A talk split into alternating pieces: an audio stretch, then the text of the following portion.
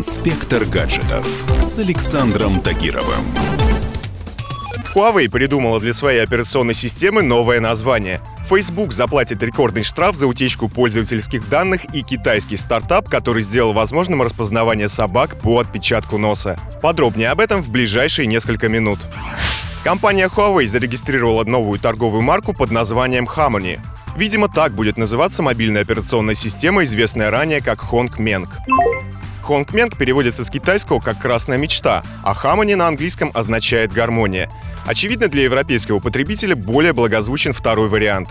Ранее Huawei рассматривала несколько других вариантов названий, в том числе ARC-OS и OAC-OS. Huawei приходится искать замену Android из-за проблем с властями США, которые запретили местным компаниям сотрудничать с китайским производителем. Новая операционная система Huawei будет совместима с различными видами устройств, включая смартфоны, планшеты, компьютеры, телевизоры, умные колонки и приборные панели автомобилей. В Китае эта платформа будет готова к концу 2019 года, а ее международная версия к середине 2020. Федеральная торговая комиссия США назначила Facebook штраф почти в 5 миллиардов долларов за некорректное обращение с личными данными своих пользователей.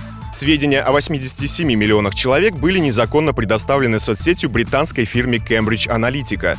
Размер штрафа уже вызвал ожесточенные споры и критику, а также обрушил акции Facebook почти на 2%. Решение назначить такой штраф является заключительным этапом нашумевшей истории с манипуляциями общественным мнением перед выборами президента США в 2016 году. Компания Cambridge Analytica незаконно получала информацию о пользователях Facebook, зачастую подкупая высокопоставленных представителей социальной сети. Основой ее деятельности являлась персонализированная реклама, построенная на личных данных десятков миллионов юзеров. Китайский стартап разработал приложение для распознавания собак по отпечатку носа. Это более дешевый и менее насильственный способ идентификации животных по сравнению с чипами, которые вживляют под кожу. Использовать приложение планируют не только для розыска животных, но и для мониторинга нецивилизованного содержания собаки, если хозяин выгуливает ее без поводка или не убирает за ней на улице. Также технологию можно использовать для создания уникального профиля собаки с подключением к нему медицинского обслуживания, страхования, сертификации и возможности перепродажи животного.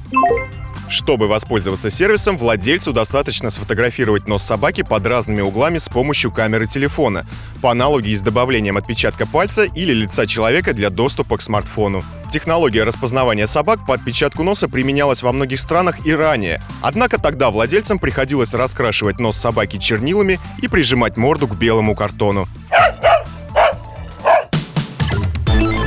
Инспектор гаджетов с Александром Тагировым.